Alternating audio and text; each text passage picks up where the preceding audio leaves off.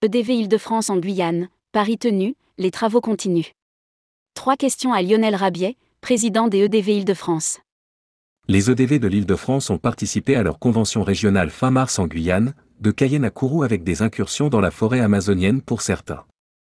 Au-delà des sujets techniques sur lesquels les délégués se sont penchés collectivement, le premier objectif était d'ouvrir leurs yeux sur une destination encore en devenir. Rédigé par Bruno Courtin le vendredi 7 avril 2023.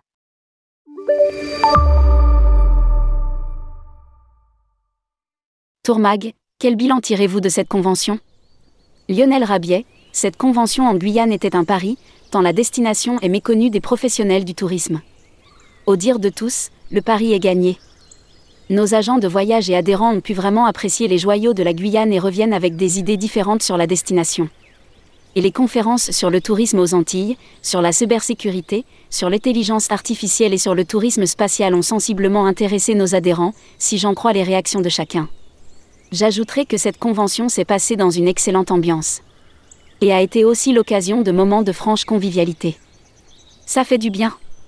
Lire aussi, les EDV Île-de-France s'interrogent sur l'avenir touristique de la Guyane.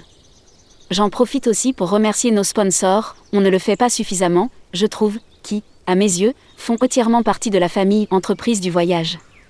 Au-delà de leur soutien financier, important, ils enrichissent aussi les débats et apportent souvent un regard enrichissant sur nos problématiques d'agents de voyage.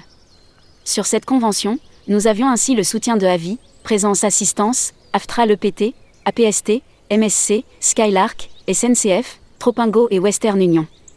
Tourmag, quels sont les sujets mis au rang des priorités pour les semaines ou mois à venir au sein des EDV Île-de-France?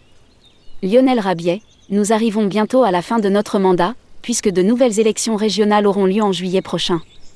D'ici là, nous continuerons à être le relais des actions menées au niveau national, notamment s'agissant de la RSE.